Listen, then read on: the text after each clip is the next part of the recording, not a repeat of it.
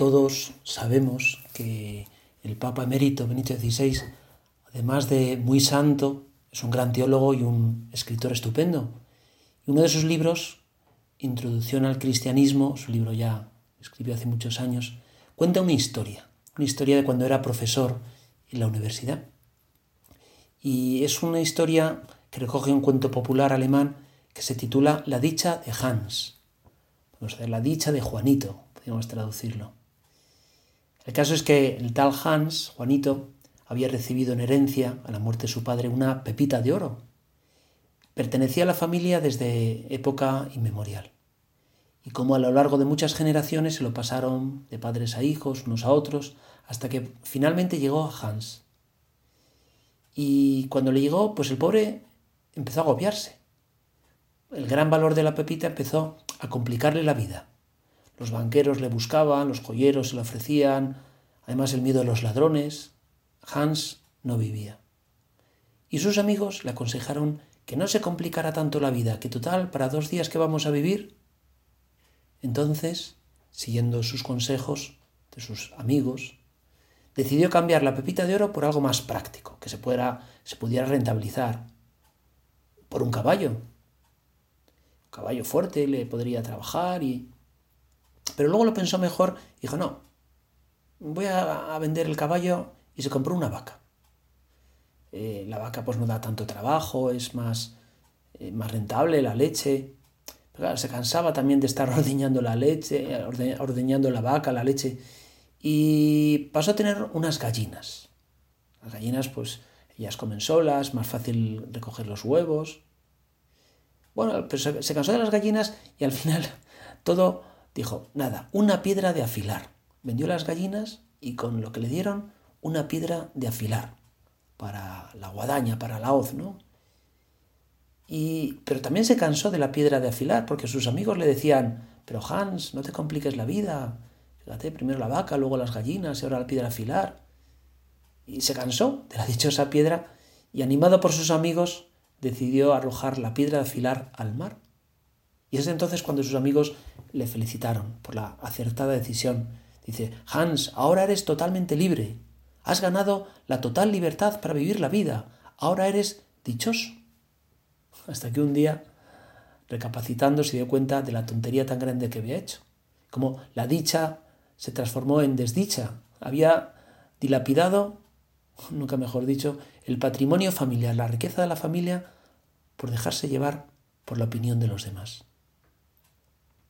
Y cómo el Papa Benito XVI se servía de esta historia para, para ilustrar eh, el proceso de, de evaluación de la fe que habían sufrido sus compatriotas. Y cómo todos hemos recibido grandes dones de Dios a través de nuestros padres. Hemos recibido la fe, una educación cristiana, un ejemplo de vida,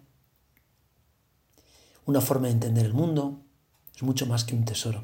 Y cómo el ambiente, el ambiente a veces anticristiano, hace como los amigos de Hans. Tú no eres libre, vive la vida que son dos días, que la iglesia no te amargue, no te comprometas, no te reprimas, reprimido, que eres un reprimido, comamos y bebamos, que mañana moriremos. Entonces la pepita de oro que tanto incomodaba a Hans, la fe, la visión cristiana, la familia, se va devaluando, se, relativiza.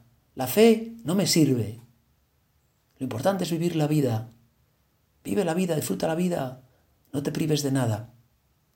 Y, vemos personas de nuestro ambiente, personas queridas, que han, arrojado la fe, lo que han recibido sus padres, como hizo Hans con la piedra, que el fondo era la pepita de oro.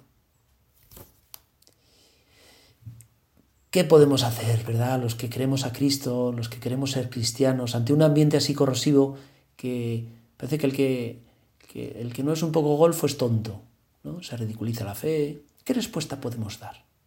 ¿Qué hacer con ese patrimonio recibido por mis padres, mi familia, desde tantas generaciones? ¿Qué hacer con tantos dones, con tantos talentos recibidos de Dios? La clave es formación, saber tener respuestas, el porqué de las cosas que hacemos. No damos las cosas porque sí. No es repetir lo mismo, no es esa frase de, del Apocalipsis, haré nuevas todas las cosas. Haré nuevas todas las cosas es cada tiempo es distinto, los problemas son diferentes, las soluciones que hay que aplicar no es repetir lo que se ha hecho siempre, sino haré nuevas todas las cosas. Y es formación, tener respuestas. En la fe encontramos la respuesta para cada momento, para cada tiempo.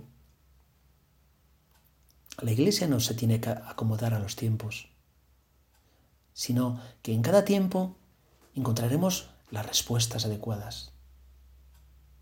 Decía una escritora hablando, ¿no? Que ser cristiano, para ser auténticamente cristianos, tenemos que formar un sistema de anticuerpos que nos inmunice contra las continuas agresiones que nos, llenan, que nos llegan de fuera.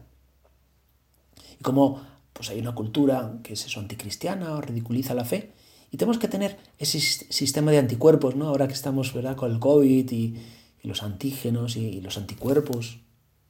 Tenemos que tener respuestas, esos son los, los anticuerpos. ¿Y qué es formarse cristianamente? ¿Qué es la formación cristiana? No es otra cosa más que tratar a Cristo. Por eso estamos aquí en esta oración.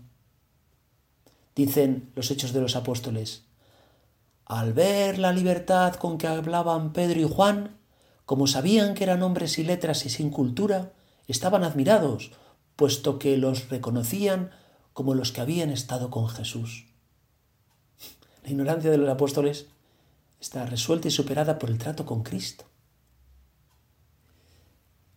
Para dar respuestas, para tener una formación que nos lleve a dar respuestas, la razón de lo, lo que creemos es tratar a Cristo.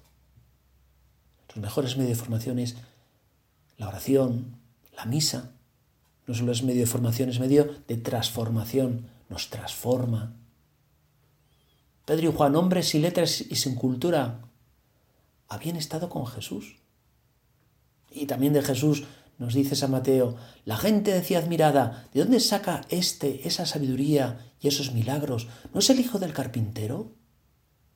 Entonces, ¿de dónde saca todo esto? Y aquello le resultaba escandaloso. Formación. La formación nos lleva a tratar a Cristo, a buscar a Cristo, a creer a Cristo. Y es, en el fondo, nos lleva a la búsqueda de la santidad.